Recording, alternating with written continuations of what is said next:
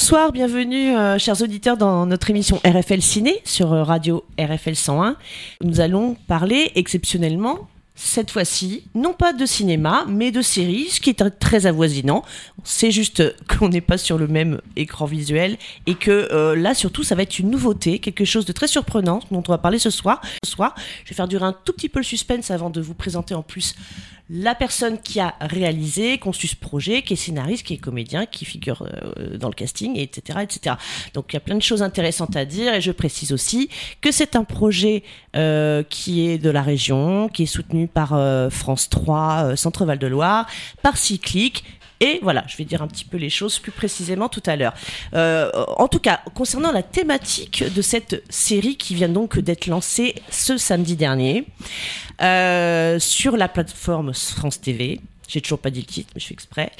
Euh, il y a une thématique et il y a euh, un, but et il y a aussi euh, beaucoup de fantaisie, d'énergie et d'humour. Et cette série, avant de vous en parler, je voudrais vous narrer quelques, enfin, comment dire, plutôt citer quelques titres de films sur cette même thématique à savoir dans une catégorie de drame ou dans la catégorie euh, comédie et comédie dramatique, je vais vous dire une dizaine de titres de films que j'ai choisi de nommer et euh, pour vous parler euh, du thème par la suite qui touche la série. Alors, dans la catégorie de films dramatiques, j'ai choisi de vous citer le titre My Left Foot, que j'aime beaucoup. Euh, un documentaire, elle s'appelle Sabine. Il y a le film Rain Man, il y a le film Mommy, il y a le film Ray, il y a aussi qui est un biopic, il y a Mara Dentro, il y a Gilbert Grape, il y a Lady Chatterley. Euh, Qu'est-ce que je pourrais dire encore? Les enfants du silence aussi. Voilà. Et puis, alors attention, hein, c'est pas exhaustif, et puis c'est un choix de titre de film que j'ai fait. Hein. Ensuite, dans la catégorie donc plus comédie ou comédie dramatique, des films comme Intouchable, comme Forrest Gump, comme Le discours d'un roi, comme Au revoir les enfants ou Adieu les cons, comme euh, Patient, comme euh, Qu'est-ce que je pourrais dire encore Même la famille Bélier. Et puis à la télévision, euh, Joséphine Ange Gardien. Euh, euh, par exemple, même on peut parler de l'émission Fort Boy- Boyard. Voilà. Alors si je vous dis tout ça, ça fait un gros pêle-mêle de trucs. On se dit mais quel rapport de tous ces titres de films Qu'est-ce qu'ils ont en commun Qu'est-ce qu'ils ont en commun Qu'est-ce qu'ils ont en commun Je vous le demande en mille. Abdel, saurais-tu me dire quelle est la thématique commune de tous ces titres de films que je viens de citer? C'est le micro est coupé, donc c'est pas terrible. Alors, bah, je vous donne la réponse. Il s'agit du handicap. Du handicap, et oui, et finalement, même si le handicap est présent, euh, est connu euh, dans pas mal de fictions euh, ou, ou de documentaires, la particularité, là, c'est que je vais vous parler d'une série qui vient d'être lancée par un réalisateur de notre région qui s'appelle Alexandre Philippe. Bonsoir Alexandre. Bonsoir. Pardon pour ce long monologue de présentation. hein. J'ai fait un peu long. C'était, c'était, c'était très bien introduit. C'était pour faire un peu différent. Je me dis, bon, allez, on va essayer de faire un truc un peu. Alors, vous avez créé une série qui vient d'être lancée qui s'appelle Handicops. Mhm. Je dis une petite chose et je vous laisse bien me présenter euh, le, pitch, le synopsis, l'intention, etc. Alors, vous avez, euh, il y a pour la première fois dans une série, a, priori, moi je n'en connais, je n'ai jamais vu d'autre cas que celui-ci, une euh, équipe de vrais comédiens professionnels qui sont réellement, en- en- qui, qui ont un, qui présentent un handicap euh, dans la vie, euh, quel qu'il soit, hein, un handicap, euh, voilà, il y en a plusieurs possibles. Et dans votre casting, il y a aussi des personnes qui ne sont pas forcément avec un, un- qui ne présentent pas un handicap euh, dans la vie courante, mais voilà, le casting tourne autour d'une première brigade euh, policière, et en plus, euh, il y a aussi quand même une première femme présidente de la République, donc ça fait beaucoup de choses assez novatrices. Alors voilà. Idée dingue, idée, quelque chose complètement inédit, surprenant, génial. Comment vous pourriez me définir un petit peu ce projet et expliquer tout ça Alors, euh, déjà, je veux juste rebondir sur votre introduction, donc qui était euh, hyper intéressante parce qu'en plus vous avez cité tout un tas de films que euh, dont on parle pas spontanément. C'est- Enfin, c'est vrai qu'on est. Vous voulez dire pour le choix du handicap Oui, c'est-à-dire que c'est vrai quand on parle du handicap, on va vous parler effectivement d'un touchable, on va parler de Redman, on va parler du huitième jour, et puis voilà, les gens Oui, font un peu le Alors tour. que c'est vrai que par exemple, le discours d'un roi, c'est quelqu'un qui, qui a un problème de bégaiement. Et exactement. Et, euh, Mm. et je trouve que c'est euh, c'est très intéressant parce que ça me permet de rebondir et de, et de dire que finalement la thématique, ce- c'est c'est- c'est- c'est- moi je préfère parler des handicaps au pluriel euh, parce que parce qu'on peut pas parler du handicap comme une comme, comme- comme une seule un seul sujet un seul problème et une seule communauté d'ailleurs. Euh, ce sont des, gens- des, gens, des hommes et des femmes, c'est 12 millions de personnes en France le handicap, c'est, c'est, ça touche énormément de personnes. Donc 12 millions de personnes, c'est 12 millions de familles. hein. Donc, euh, Ce qui est terrible, c'est que quelque part, on peut se dire, mais on ne les voit pas assez, toutes ces personnes Bah, c'est ça, ah, parce que parce qu'en plus dans les handicaps il y a aussi les handicaps visibles et les handicaps invisibles. Mais Mm. 12 millions de personnes on est 66 millions en France c'est une personne sur 6 hein. c'est c'est c'est c'est gigantesque. On se rend on se rend vraiment pas compte quoi Ouais. à quel point euh, et on donc ce qui finalement était un peu le point de départ du coup de la série donc euh, Handicops qu'est-ce que c'est? Bah, c'est c'est un peu dans le titre. C'est ce que vous avez dit c'est la première brigade de police composée exclusivement d'agents en situation de handicap euh, pour euh, imaginer cette histoire, moi je suis parti euh, bah, d'un constat un peu simple de la loi de 2005, ce qu'on appelle la loi handicap, qui est enfin vulgarisée parce que c'est la loi pour l'emploi des personnes handicapées, etc., qui prévoit qu'il y ait 5% de personnes handicapées dans les entreprises, qui prévoit que tous les lieux publics soient accessibles, qu'il y ait des logements sociaux accessibles, etc. Bon, tout ça, on est méga à la bourre, hein, 17 ans plus tard. Et donc moi j'imagine ce, ce- ce- cette espèce de, de monde fictif où une nouvelle présidente de la République, tant qu'à tant qu'à faire de la fiction, autant aller euh, un peu loin. Autant se faire plaisir à imaginer plein Exactement. de choses nouvelles, là, ouais. Euh, ouais. qui décide du coup euh, dans une promesse de campagne que il est temps d'aller de mettre un coup de boost à cette loi et de en disant que voilà il faut il faut avancer absolument sur ce sujet et l'État doit être exemplaire là-dedans donc on va embaucher massivement dans la fonction publique des personnes en situation de handicap et la police ne fait pas exception. Et là où je m'amuse, c'est que euh, dès le début, ça marche pas en fait, parce que euh, si on les prend et qu'on fait une brigade et qu'on les parque tous ensemble, en fait, on les on les on les stigmatise dans un coin et euh, et, et on se dit bah ils vont être dans leur coin et puis ils vont exister, mais ils vont juste cocher des cases. Et sauf que bah, ce que ce que tentent de raconter nos handicops, du coup, nos, nos, nos agents nos agents de police, c'est que pour eux, ils voient une chance incroyable. Au début, ils se confrontent face à un manque absolument de considération parce qu'on se dit que ils vont servir à rien. Et en fait, petit à petit dans l'histoire, c'est ce que j'essaie de raconter, ils vont, on, on va, on va se rendre compte que ce sont, euh, ce sont parfois même des, des pour certains des, des officiers de police qui sont d'une très très grande qualité et qui sont tout à fait capables, voire mieux que certains autres, d'accomplir des missions, des enquêtes, etc. Et C'est pas, c'est pas non plus complètement la première fiction qui travaille avec des, des, des, acteurs en situation de handicap.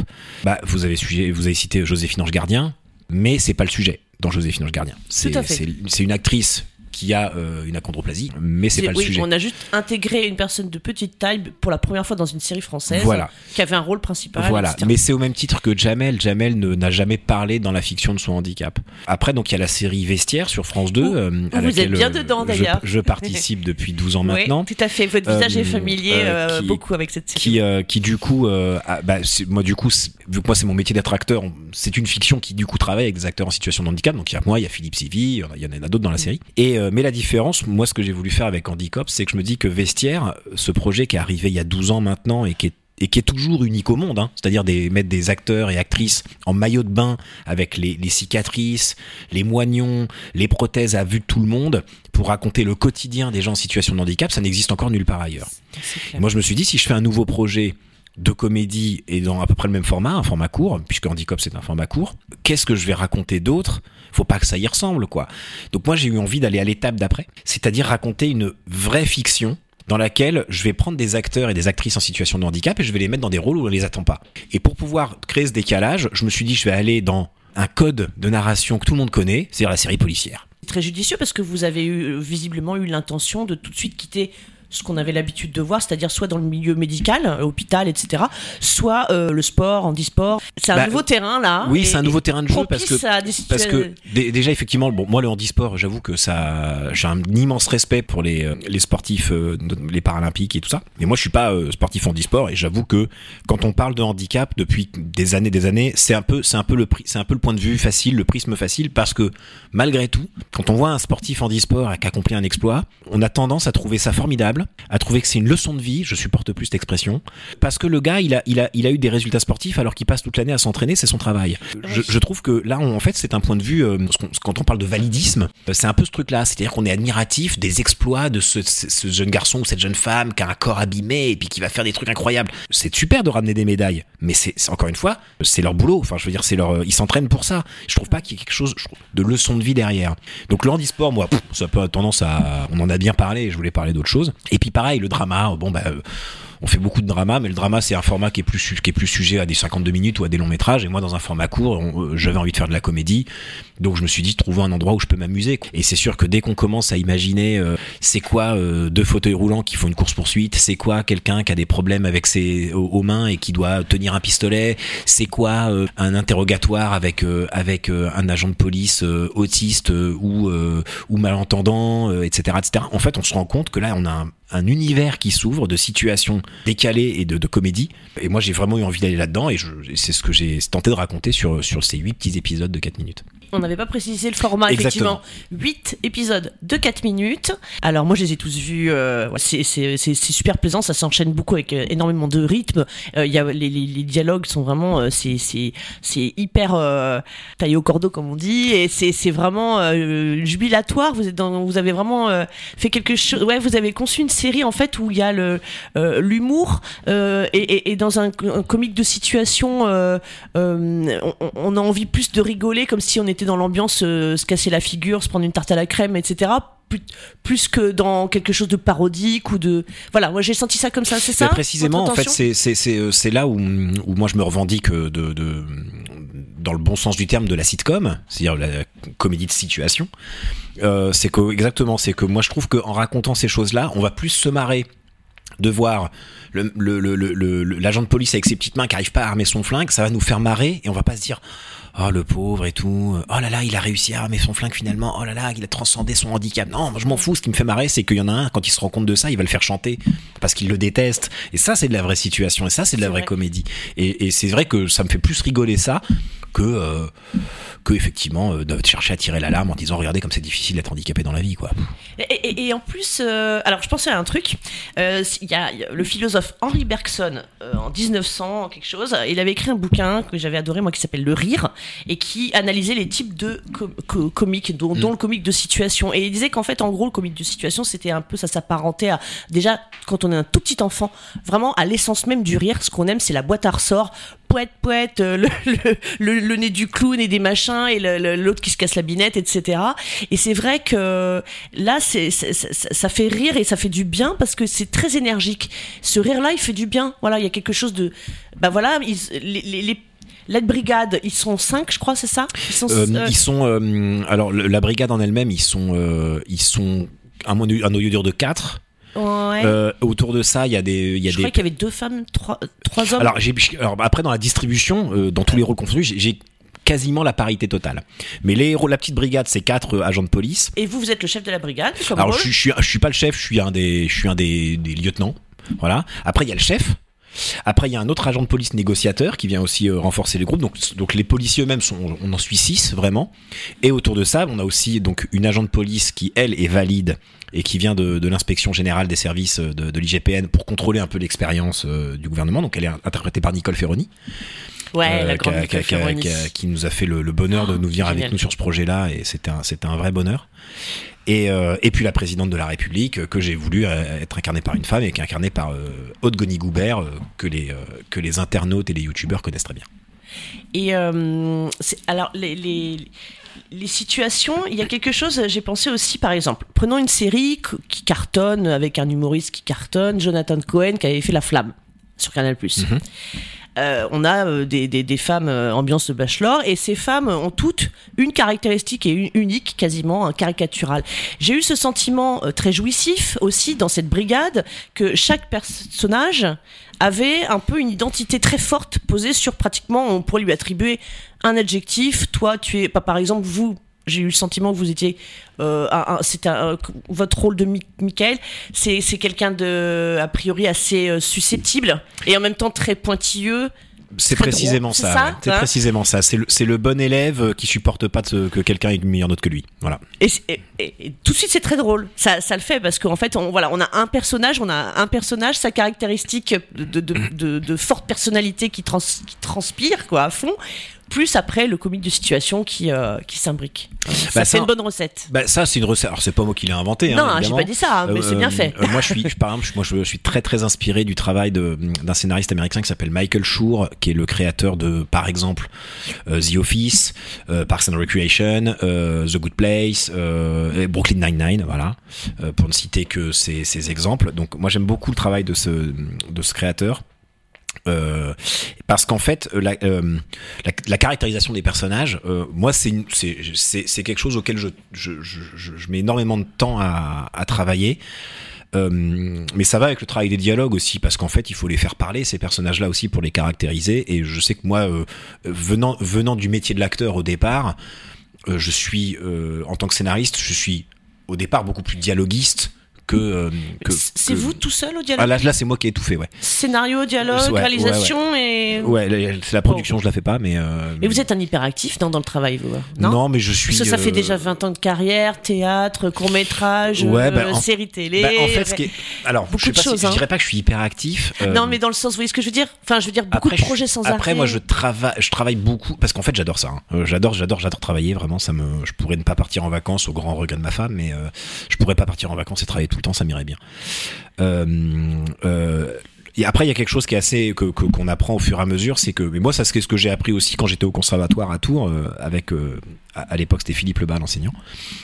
C'est qu'en fait, dans une école de théâtre ou dans ce métier-là, en règle générale, euh, on va y trouver ce qu'on va y apporter. Hein. C'est-à-dire que personne va nous apporter les choses sur un plateau.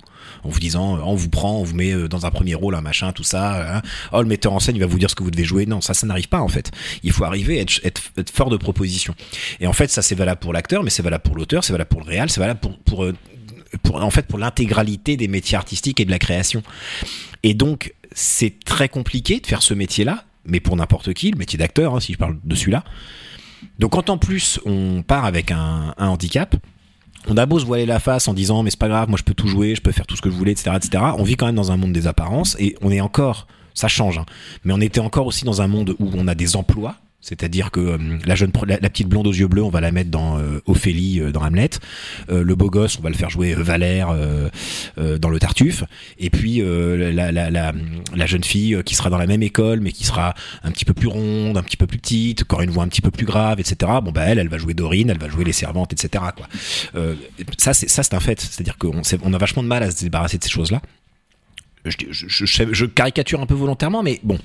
Donc, quand on arrive avec, avec une différence, euh, qui n'est pas d'ailleurs que valable avec le handicap, hein, c'est valable aussi, euh, c'est valable aussi pour les gens euh, de couleur. Voilà, quand il y a ce fabuleux livre Noir n'est pas mon métier, hein, c'est, ça en parle très bien. Et ben, il faut, enfin, je veux dire, les gens en situation de handicap ont l'habitude de se, battre trois fois plus que les autres pour arriver à ce qu'ils veulent dans la vie. hein. C'est ça, c'est un fait. Faut, voilà. Donc déjà que le métier est compliqué, donc en plus il faut travailler trois fois plus. Donc moi c'est aussi pour ça que je fais trois métiers, c'est-à-dire que au début moi mon métier c'est d'être acteur et puis petit à petit je suis devenu auteur et je me suis rendu compte qu'entre l'auteur et l'acteur il manquait un chaînon, c'était le, le chaînon de réalisateur. Et c'est pour ça que maintenant je fais de la réalisation et que Handicop c'est ma première vraie réalisation euh, professionnelle. Parce qu'il y avait eu Lazy Company. Alors les e-compagnie c'était avec Ouais. mon camarade Samuel Baudin. euh, Vous avez même été primé à La Rochelle, si je me trompe alors, on a été primé à La Rochelle, on a été primé au Festival de Luchon. Voilà. euh, Mhm. Voilà, on a fait trois saisons. C'était pour la chaîne OCS, chaîne d'Orange. Mhm. Et avec Samuel, donc on s'est rencontrés au Conservatoire de Tours. Euh, voilà. Et, euh, euh, mais Samuel lui a toujours voulu être réalisateur. Donc en fait, quand on a créé les e Company, on a écrit ensemble.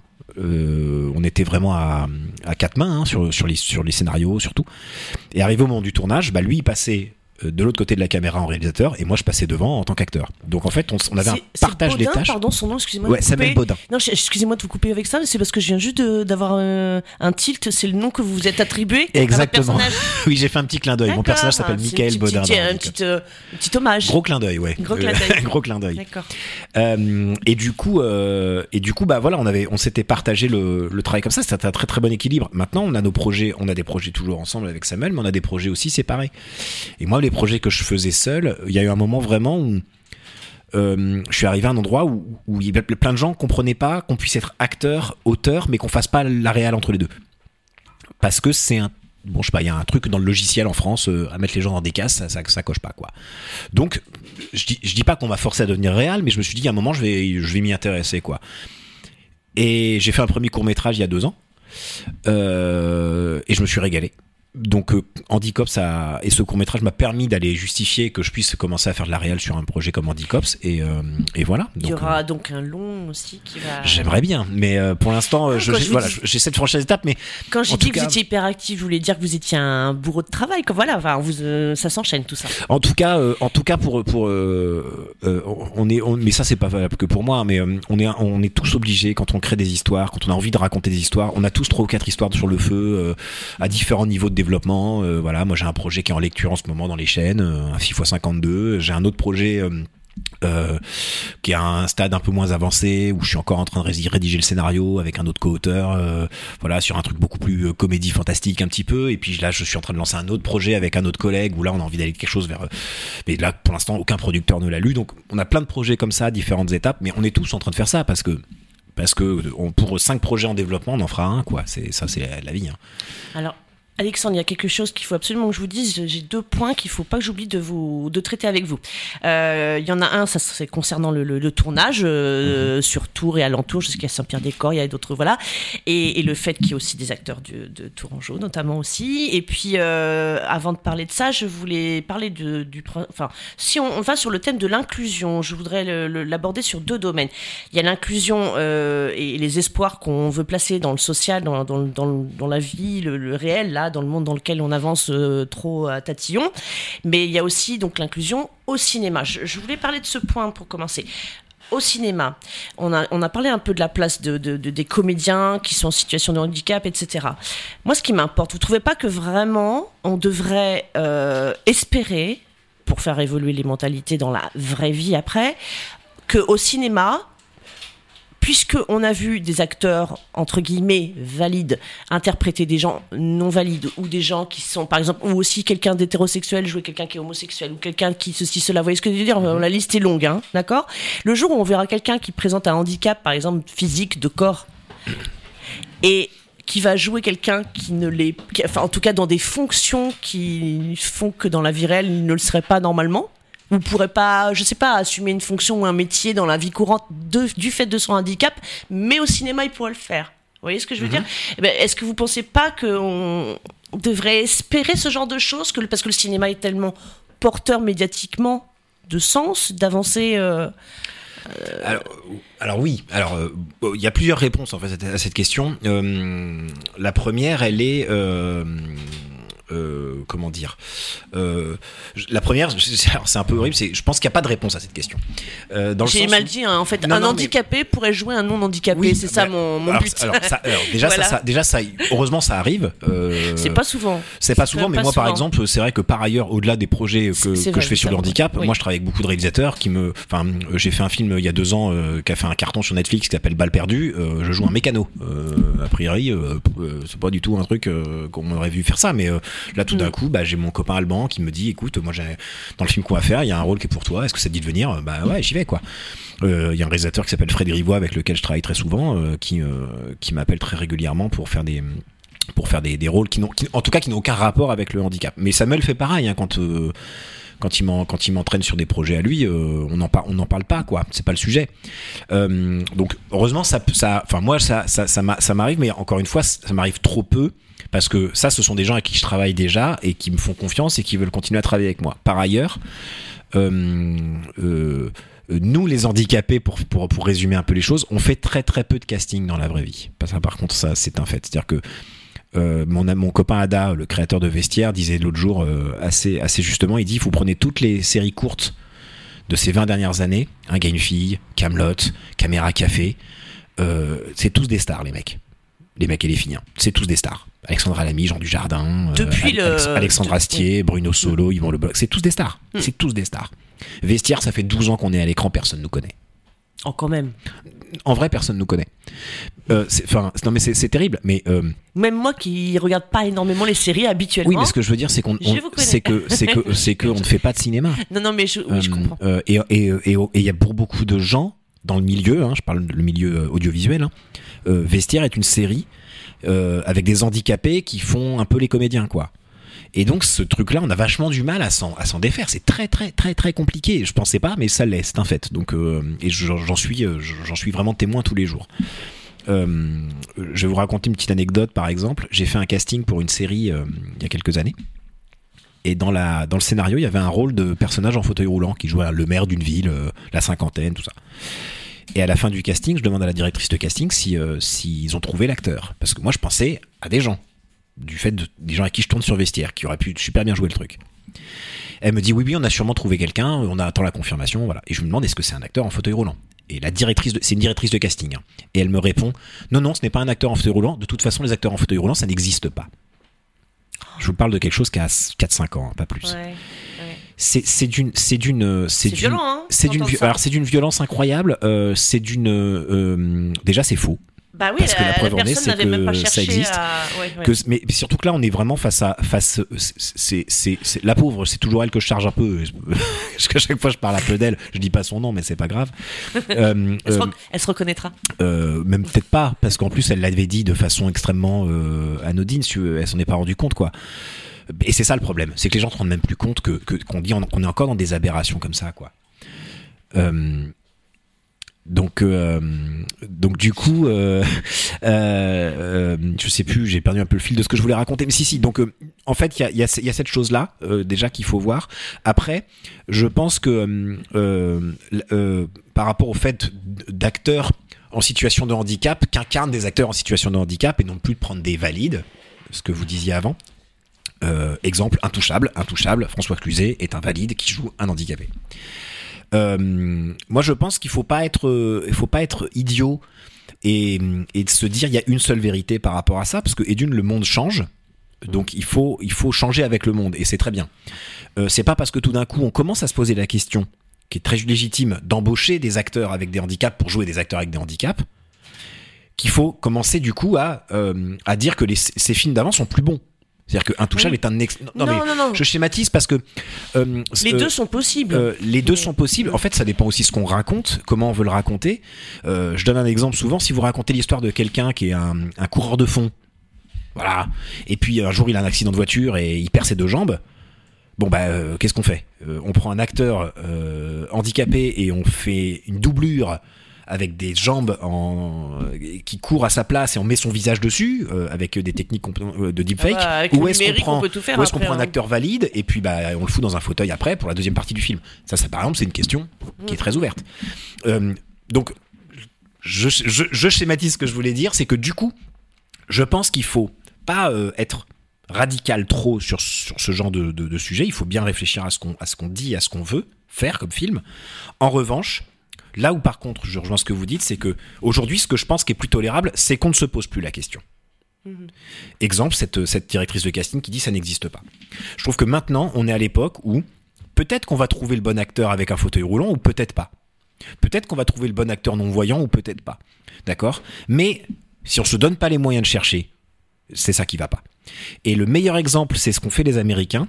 Ils font le remake d'Intouchable avec Brian Cranston euh, dans le rôle de, François Cluzet. Le film se fait défoncer par la critique américaine parce que c'est un scandale de prendre un ce, que les Américains commencent à appeler le crippling up, qui est l'équivalent en fait du blackfacing pour eux. C'est-à-dire qu'un acteur valide qui se, qui se met en situation de handicap alors qu'il l'est pas, bah, il compare ça aux, années 20 quand les acteurs blancs euh, se mettaient du, du cirage noir sur le, sur le visage pour jouer des personnages noirs parce qu'il n'y avait pas d'acteurs noirs. Euh, Enfin, donc cette comparaison, elle est, un peu, radicale, mais elle est intéressante. Et quelques années après, ils font le remake de La Famille Bélier, qui s'appelle Coda euh, aux États-Unis. Euh, ils prennent une vraie chanteuse euh, malentendante. Le film, c'est un carton. Donc, il y a, je, je dis pas qu'il faut absolument faire ça. Je dis que ne plus se poser la question, c'est pas normal. Et interdire l'accès à la formation, par exemple, euh, dire, aux, jeunes gens, aux lycéens, non mais tu peux pas être acteur parce que tu as tel ou tel handicap, ça c'est grave. Moi c'est ce qu'on m'a dit il y a 20 ans, heureusement que je l'ai pas écouté.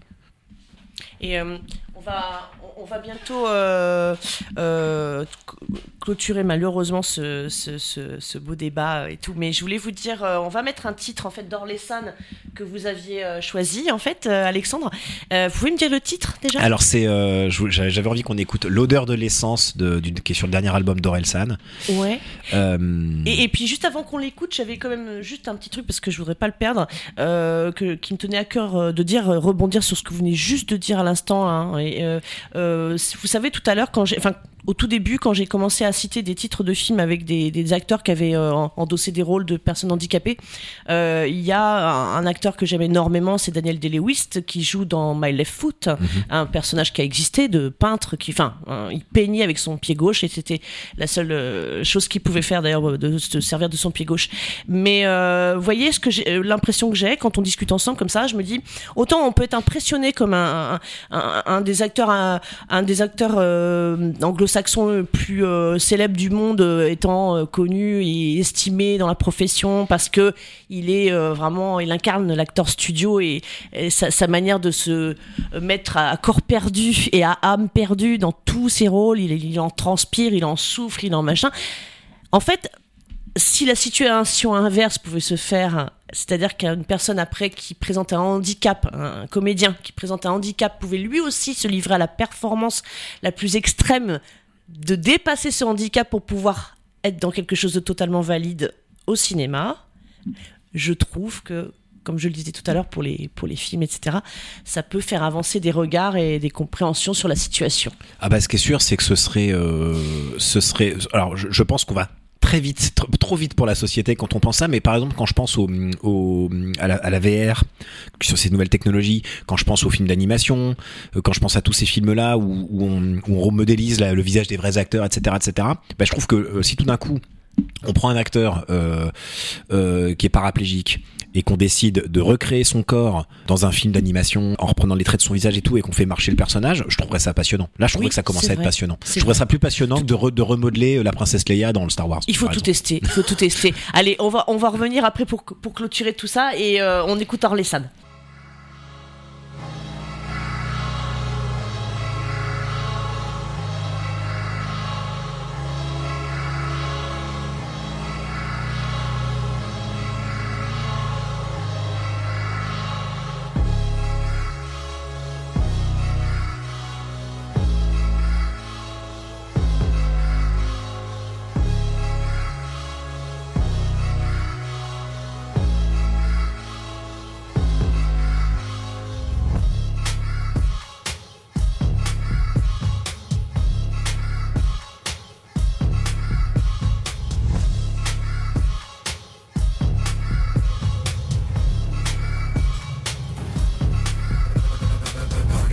Nostalgie leur fait miroiter la grandeur d'une France passée qu'ils ont fantasmée.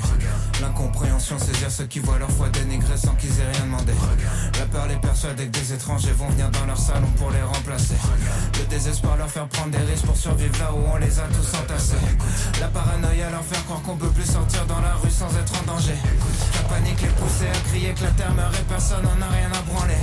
La méfiance les exciter, dire qu'on peut plus rien manger, qu'on a même plus le droit de penser. La haine les faire basculer dans les extrêmes, allumer l'incendie tout enflammé.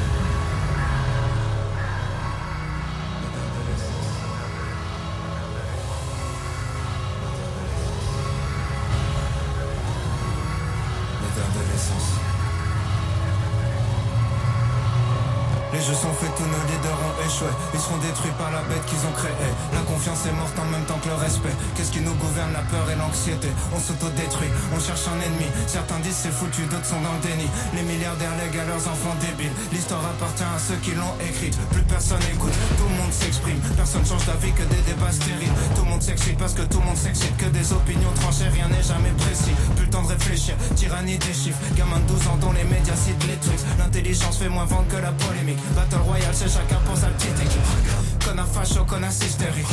Tout est réel, tout est systémique. Dès qu'un connard fait quelque chose de mal, quelque part, le monde entier devient susceptible. Les coupables sont d'anciennes victimes. Le cercle du mal jamais fini. Tout dégénère, tout est cyclique. Pas de solution que des critiques. Tout le monde est sensible, tout est sensible. Tout le monde est sur la défensive. Sujet sensible, personne sensible. Sensible, sensible, sensible, tout est sensible. Tout le monde est sur la défensive. Sujet sensible, personne sensible.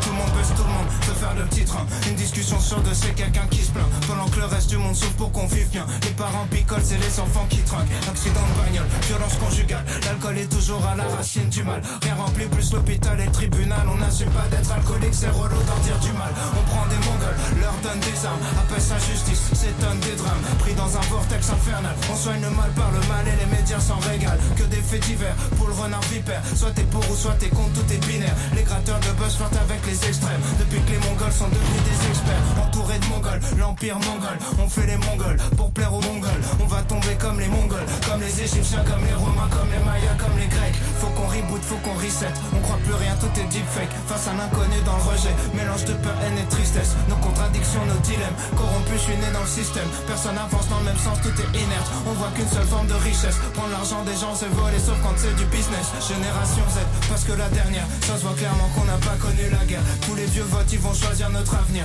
Mamie vote marine, elle a 3 ans à vivre. Youtubeur fasciste, pseudo subversif. Voilà ce qu'on a quand on censure les artistes. Rien avant jamais, nombreux se radicalisent. En manque de père, la nostalgie d'une époque où d'autres étaient déjà nostalgiques. D'une époque où d'autres étaient déjà nostalgiques. D'une époque où d'autres étaient déjà nostalgiques. D'une époque où.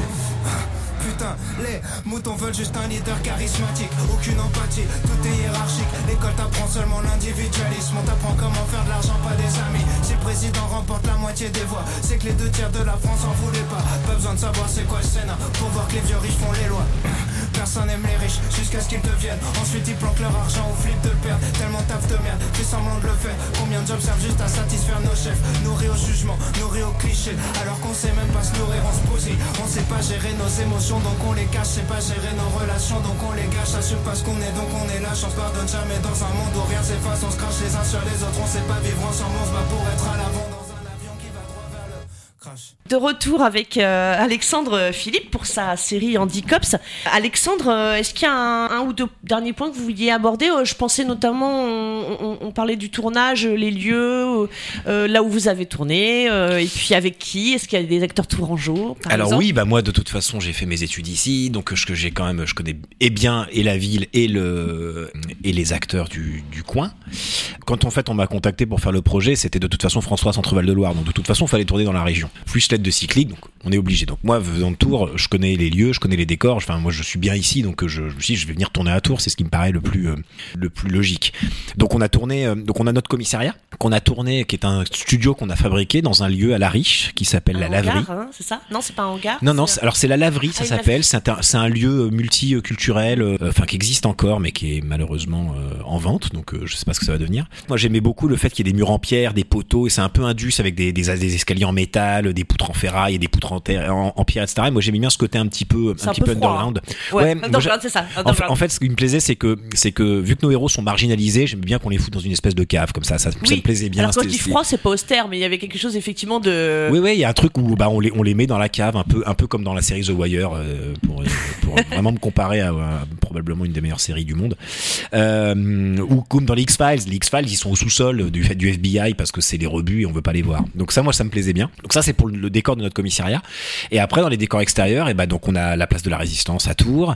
Et puis on a euh, le parking, euh, toute la scène du parking, c'est le parking, euh, le parking à étage qui est à la gare de Saint-Pierre-des-Corps. Alors personnellement, dingue ce passage. Je trouve que c'est un des épisodes qui m'a le plus marqué. Et bah, euh, un truc de taré quoi. Enfin, je laisse les, les, auditeurs qui nous écoutent le regarderont. Il y a vraiment une scène dans les sous-sols là, dans le parking. Euh, Alors c'est pas en sous-sol du coup, c'est non, pour le coup, c'est ouais, à ouais. étage, ouais. C'est euh, à étage. Oui, je me suis mal exprimé, mais enfin en tout cas, bon, un C'est entre peu- deux, ouais, c'est entre deux étages que se passe ouais, il y a de la voltige, il y a de la propulsion, il y a de la bah, il y a bagarre, il y a de la. il y a des choses, euh, il y a des choses que moi j'avais très envie de faire. euh, J'en ai déjà parlé, donc c'est pas un, c'est pas un spoil particulier, mais cette course poursuite en fauteuil roulant, c'est quelque chose auquel je tenais énormément. C'est Euh, même, il dévale en arrière quand même. Ah bah puis, voilà et là moi j'étais et là pour, pour faire ça on a travaillé comme on travaille sur n'importe quelle fiction c'est-à-dire qu'on a bossé avec des cascadeurs voilà des doublures qui savent qui vont pas se mettre en danger quand ils vont faire ce genre de choses Est-ce qu'il y, y a des doublures cascadeurs qui ont un handicap physique? Alors j'en sais rien, mais en Mm. tout cas euh, là, moi ce que j'ai fait, c'était que euh, au même titre qu'un acteur valide, on le double pour faire une cascade euh, qui est dangereuse, bah là on double, euh, voilà, ça c'est pas, pas plus. Logique, quoi. Donc ça c'est pour le, la partie lieu de tournage. Et dans les comédiens de la région, donc on peut citer, donc il y a Michael Bernard qui fait notre preneur d'otage à l'épisode 4. On a Léopold Bélanger qui fait un, un truand à la fin de la, à la fin Un de petit la côté série. réservoir dogs, la scène, j'ai trouvé. Ouais, un petit peu. Plusieurs personnes me le disent. C'est Ouais, un grand, ouais. très très beau compliment parce quand que même, je- voilà. Une comédienne aussi qui, qui s'appelle Émilie Amou, avec qui j'étais au conservatoire. Adrien Fournier, qui fait le journaliste qu'on voit au début et à la fin de la série, la compagnie discrète. Donc des gens de la région, quoi, et des gens avec qui moi j'avais envie de travailler euh, pour des euh, pour des rôles comme ça, qui sont des rôles du coup de vous- valides. Vous, les connaissiez Ah oui, je les connaissais tous. Ouais, ouais, oui, moi Ouais. je les ai appelés pour les act- pour les pour les actrices et les acteurs qui sont. C'est-à-dire que je- quand j'ai quand j'ai quand j'ai commencé à réfléchir à mon casting sur ces rôles-là, je me suis dit mais je vais à qui je propose? Et je- spontanément je me suis dit bah ça c'est pour ça c'est pour Mika, ça c'est pour Léo, ça c'est voilà. Et je les ai appelés, ils ont répondu présent euh, avec grand plaisir. Donc ça c'est vachement bien parce que quand on est avec des acteurs et des actrices qu'on connaît, en qui on a confiance, qui ont confiance en vous, euh, sur le sur le plateau c'est que du bonheur, ça va très Oui, vite. voilà, il y a des moments heureux forcément. Voilà, on n'est Ouais. pas du tout en train de courir après, euh, euh, voilà. Mais d'où l'important. C'est la même chose qu'avec les castings, c'est-à-dire que tous mes tous les tous mes comédiens en situation de handicap, mes comédiennes et mes comédiens, euh, j'ai fait un vrai casting pour les trouver et j'ai vu quand même entre 30 et 40 personnes, hein, donc pour trouver quatre ou cinq comédiennes et comédiens. Moi, les castings, en fait, je, je m'y implique beaucoup dedans. Parce, bon, ça, c'est aussi parce que j'ai été acteur et que je sais ce que c'est. Donc, euh, moi, je supporte pas qu'on pose la caméra été et acteur. Vous êtes acteur toujours. oui, mais je hein. viens de là, donc euh, moi j'ai Oui. besoin de ça. Donc mes castings, euh, moi je m'investis beaucoup dedans. C'est-à-dire que pour moi, moi c'est une séance de travail. Donc je, pa- je passe une demi-heure vraiment avec chaque chaque personne qui vient passer les essais, parce que je prends le temps de travailler la scène, de voir ce que la personne a proposé. Moi j'explique ce que je veux, et puis on cherche. Et puis c'est pas tant de voir si la, enfin c'est plusieurs choses. C'est on voit si le la, comédienne ou le comédien correspondent à ce qu'on cherche déjà. Mais on teste aussi un rapport de travail. C'est-à-dire qu'on voit est-ce que la personne est capable de, si on a un dialogue qui, qui, se crée, s'il y a une écoute, etc. Donc c'est beaucoup de choses qu'on voit. Et puis, puis mine de rien, ben, vu que ça va très vite de tourner, il faut qu'on soit avec des gens avec qui euh, il y a un rapport de confiance qui se met en place. Et ça, dans, un casting qu'on fait avec une caméra posée sur un pied et un ou une directrice de casting derrière qui vous balance la réplique et vous, vous avez personne avec qui jouer, moi je trouve que c'est terrible. C'est vachement difficile à faire euh, cet cet euh, donc moi j'ai voulu vraiment passer du temps. J'avais un comédien qui était venu, qui donnait la réplique à mes, à, à tous, ceux qui, tous venaient passer les essais. Donc en plus, je, je proposais un vrai échange de jeu. Et ça pour moi c'est très très très important. Et ça se ressent, je crois, euh, à l'image, c'est-à-dire que du coup, bah, tous, que ce soit mon casting Andy ou mon casting valide, j'aime pas trop ce mot, mais bon, euh, c'est parce que c'est un peu réducteur. Je trouve que ça joue très bien et ça joue surtout dans le même registre. C'est-à-dire que tout le monde est au, diapason. C'est-à-dire qu'on n'a pas de saut de, on n'a pas personne qui joue à côté, qui joue autre chose. On est tous dans ce même endroit de, comédie, de rythme aussi, parce que euh, moi, il y a très très très très très peu de part à l'improvisation dans ce que dans ce que je fais. Euh, C'est-à-dire que c'est très très écrit. Tout, ce qu'ils disent, c'est les mots du scénario. hein. Mais c'est parce que moi, je passe beaucoup de temps en écriture à travailler un peu comme un comme un compositeur, quoi. C'est Alexandre Astier qui parle, qui dit que les dialogues c'est de la musique. Je suis 1500 fois d'accord avec lui. C'est. C'est si, on si lit pas à voix haute ce qu'on écrit, on, on, on fait pas la moitié du travail d'un auteur, je crois. Et, et je signale, comme vous, comme vous venez de parler de composition et de musique, que vous avez aussi fait travailler le groupe Ezekiel, euh, qui est aussi du coin, et qu'on va passer à la fin de l'émission, euh, dans à la fin de notre discussion, on va repasser un titre aussi d'eux. Alors c'est c'est pas le groupe qui a composé la musique, c'est euh, uniquement Stéphane Babio qui est le batteur du groupe. D'accord Euh, parce que j'avais envie de travailler avec Stéphane depuis très longtemps. Ça fait longtemps qu'on se connaît, hein. et ça faisait très longtemps que moi je savais qu'il voulait, euh, qu'il- parce qu'il com- il compose énormément de choses, hein. Multiplicité de, de cordes à son arc. Euh, et je sais que ça faisait très longtemps qu'il voulait le faire. Et moi, ça faisait longtemps que j'avais envie de travailler avec euh, avec lui et découvrir un peu euh, euh, cet univers-là. Alors c'est pas du tout du Ezekiel la musique, hein, c'est du pour le coup c'est du Stéphane Babio. On a travaillé ensemble à trouver euh, l'identité sonore de la série, qui du coup, alors on est allé, on n'est pas, on n'a pas essayé non plus de briser les codes. Hein, on va dans quelque chose, mais ça, ça va, ça s'accompagne avec le, fait que j'avais aussi envie d'amener le spectateur dans un univers qui qui connaît déjà. Donc il y a l'univers de la police, de machin, tout ça, donc ce, cop show, tout ça, les gens connaissent. Si je leur avais mis du gros hard rock dans les oreilles, les gens ils auraient pas. On se dit mais pourquoi il y a du gros métal euh, alors qu'on est sur des trucs de flics? Donc je suis allé vers quelque chose qu'on connaît, hein, c'est-à-dire quelque chose d'un peu plus funk, un peu plus disco, euh, voilà, avec de la basse, avec de la pédale wah des choses comme ça. Déjà parce que j'adore, et aussi parce que bah, c'est vrai que c'est des univers, bah, c'est Starsky Hutch, c'est tout ça, c'est cet univers-là. Brooklyn Nine-Nine font vachement ça aussi hein, dans la musique, parce qu'au moins ça permet d'asseoir un univers. Et les gens arrivent et ils, ils sont bah, ils savent où ils arrivent. Et quand on sait où on arrive, bah, ça permet de mieux profiter de ce qu'on qu'on s'attend pas à voir, c'est-à-dire des mecs en fauteuil roulant qui se courent après, euh, des autistes qui sont des espèces de Sherlock Holmes incroyables, euh, des acteurs de petite taille euh, qui balancent des grosses vannes. Enfin, c'est des choses comme ça surprenantes et ça permet de mettre ça en valeur en fait. Écoutez, moi ce que je vous propose pour pour terminer, c'est que par rapport au fait que votre série est faite pour faire divertir et aussi pour euh, insérer dans euh, l'uni- l'univers que vous, que vous mettez en scène des personnes donc, en, situation de, handicap, euh, même si nous, quand on est dans chaque épisode et qu'on rit et qu'on prend tout ça avec beaucoup de jubilation, on se doute bien quand même qu'il y a une intention, bien entendu, de votre part pour que quelque part il y ait des répercussions, espérons-le un jour, d'ordre sociétal, politicienne, etc. Alors oui, alors parce que de toute façon le projet est militant dans son essence. On peut pas dire qu'on fait ça en disant non mais je fais juste un projet de comédie, euh, c'est bon. C'est- ça, on peut pas le dire ça. C'est donc euh, ça je l'assume complètement. Mais maintenant une fois que ça s'est acté, euh, je euh, justement de ce terreau-là, moi je raconte maintenant de la fiction et de la comédie et j'essaie qu'on se marre le plus et qu'on s'amuse le plus possible. La réflexion elle se fera d'elle-même en fait. Mais c'est vrai que le côté un peu militant de la série, moi je dirais que c'est je dirais que là où moi j'aimerais que ça que ça change, c'est un peu ce dont je parlais un peu euh, tout au long de l'émission, c'est c'est l'insertion professionnelle de ces acteurs et de ces actrices en situation de handicap à qui on, on donne pas assez l'opportunité et à qui on, on- décourage beaucoup trop. Alors encore une fois, ça change. Je donne un exemple. Nadine Moret qui joue donc euh, qui joue donc dans Handicops et qui a une achondroplasie, donc euh, c'est le nanisme hein, euh, vulgairement. Nadine, elle sort du Conservatoire national de Paris. Elle a fait pas mal de choses euh, déjà. Et elle a hein, fait, euh, elle a fait plein de choses, mais Ouais. mais mais mais c'est suffisamment euh, euh, incroyable pour le dire parce que moi quand je- quand j'étais jeune acteur et que j'étais au conservatoire de Tours et que je tentais les concours des grandes écoles, clairement moi je n'ai jamais tenté le conservatoire de Paris parce que c'était une époque où ah mais clairement on va te dire non parce que tu n'es pas euh, pour le conservatoire de Paris, qui est euh, Paris, machin, tout ça bidule, c'était pas possible encore il y a 20 ans ce truc-là. Et puis il y a eu une nouvelle direction qui est arrivée il y a quelques années, et il y a eu une première promo qui a, été donc la promo de Nadine, où il y a eu une espèce d'ouverture comme ça. Donc ça veut dire qu'enfin les choses changent. Euh, euh, mais il faut continuer à avancer, c'est-à-dire qu'il faut, faut que dans les conservatoires régionaux, on continue à recruter, à, à ouvrir ça, à dire aux élèves qui peuvent venir. Ça veut dire installer des rampes pour monter sur les scènes. Ça veut dire le conservatoire de Tours, par exemple, euh, euh, je, crois qu'il y a une jeune fille qui est en fauteuil roulant actuellement, euh, qui est élève. Bon, bah, l'entrée principale, elle peut pas y passer, c'est des escaliers en pierre. Par contre, elle peut le faire le tour du bâtiment et rentrer par une autre porte. Bon, bah, ça c'est très bien. S'il y a un accès, c'est très bien, mais il faut qu'il y ait un accès. Et après, ben, je sais qu'ils ont construit une petite rampe parce qu'il faut passer une petite marche pour, pour aller sur scène. C'est une estrade qui fait la, hauteur d'une marche. Bon, bah, ils ont installé une rampe. Mais ça, il faudrait le faire partout. Mais je vais vous dire ce que j'en pense et après je vous laisse le dire le mot de la fin. Voilà, ce que j'en pense, Alexandre, c'est que, euh, voyez-vous, par exemple, à Tours, on a les Cinémas Studios, qui est un cinéma d'arrêt d'essai avec qui nous sommes partenaires et qui est voilà un lieu formidable et qui depuis très longtemps a un festival qui s'appelle Cinéma Différence, euh, dont l'appellation vient de changer d'ailleurs, je crois. Euh, je sais plus exactement le nom, je vais pas dire de bêtises, mais enfin ça s'appelait jusqu'à maintenant Cinéma Différence et il y a euh, chaque mois euh, une projection en salle de films avec accès aux handicapés de tout ordre de handicap, même gestion de par exemple baisser la lumière euh, euh, pour ne pas euh, créer du stress euh, en douceur et non pas brutalement, des choses comme ça. Enfin, tout est étudié pour un petit peu favoriser un bien-être du public qui va venir et qui mêle à la fois des personnes ayant un handicap ou pas. Euh, bon, c'est un exemple. Moi, dans mon vécu personnel, euh, au début des années 2000, je, je vivais sur Nantes, une, ville que j'ai trouvée assez incroyable, où j'ai pu, à un moment où, par exemple, il y avait une manifestation euh, à l'époque où Chirac s'opposait à, à ce qui est la guerre en Irak, j'ai déambulé dans les rues avec des personnes où je me retrouvais avec une personne de petite taille, avec une personne en fauteuil roulant à côté de moi, etc., etc.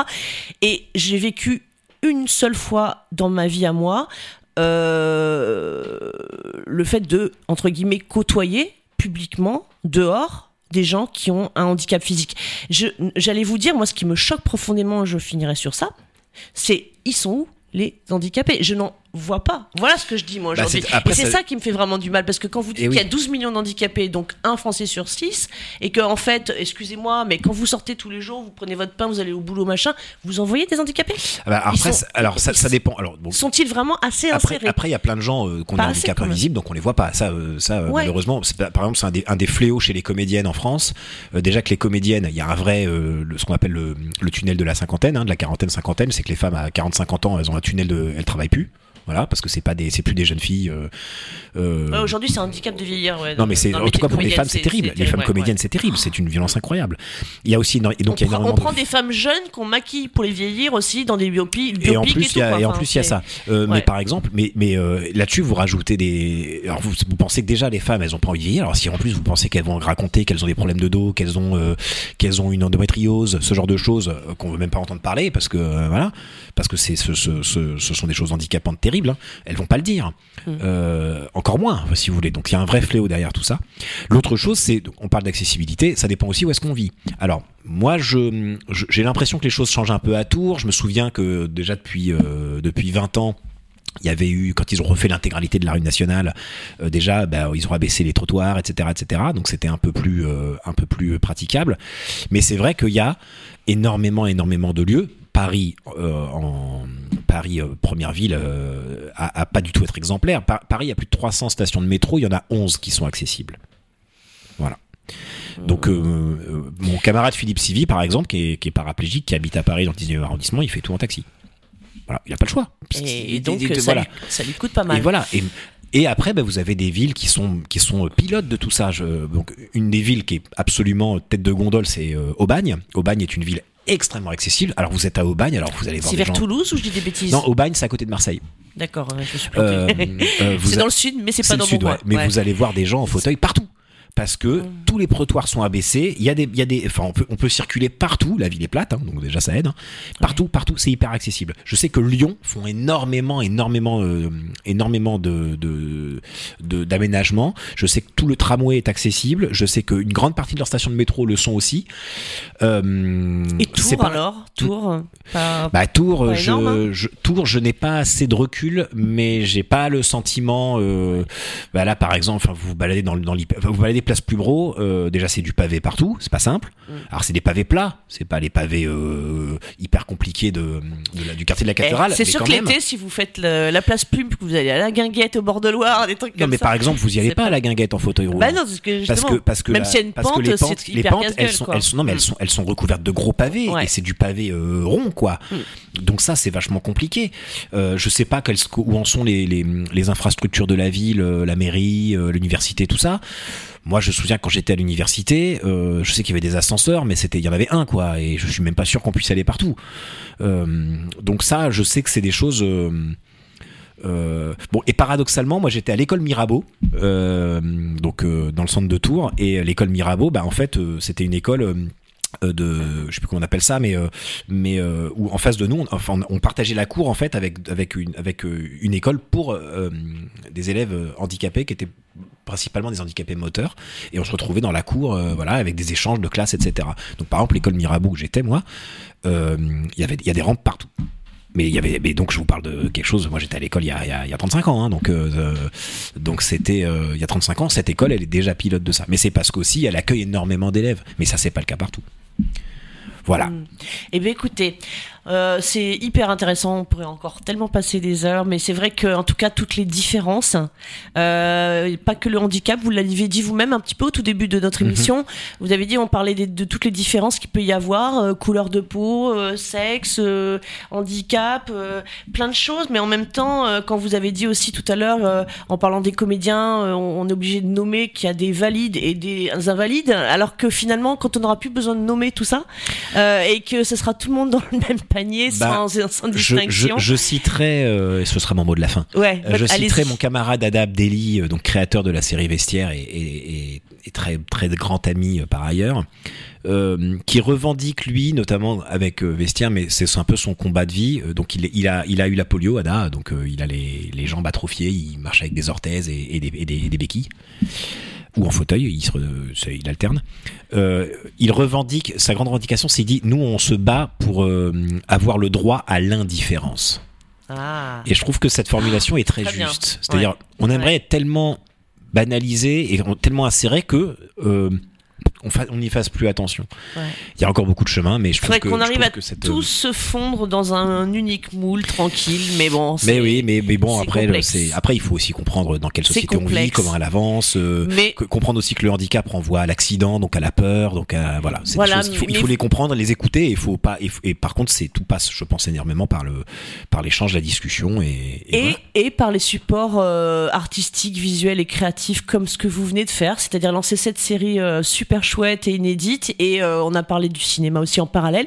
Et c'est vrai que ça aussi, ce sont des supports qui permettent de faire avancer les choses tout doucement, en tout cas, peut-être tout doucement, mais espérons. Sûrement, comme on dit. merci beaucoup. Merci Alexandre Merci en Philippe. tout cas de m'avoir accueilli. Je vous en prie, merci, on était content de vous avoir. Et on annonce le morceau, on va redemander euh, qu'Alexandre Philippe nous dise le titre du morceau qu'on va écouter pour finir. Euh, Je suis ravi qu'on écoute un morceau d'Ézéchiel du coup euh, pour faire écho à- au travail de Stéphane euh, sur Handicops. Hum, Et ben je veux bien qu'on écoute La Mémoire du Feu, qui est le qui est, le- qui est un morceau euh, du titre euh, de l'album éponyme qui s'appelle La Mémoire du Feu. Au revoir, à bientôt. Je suis comme elle.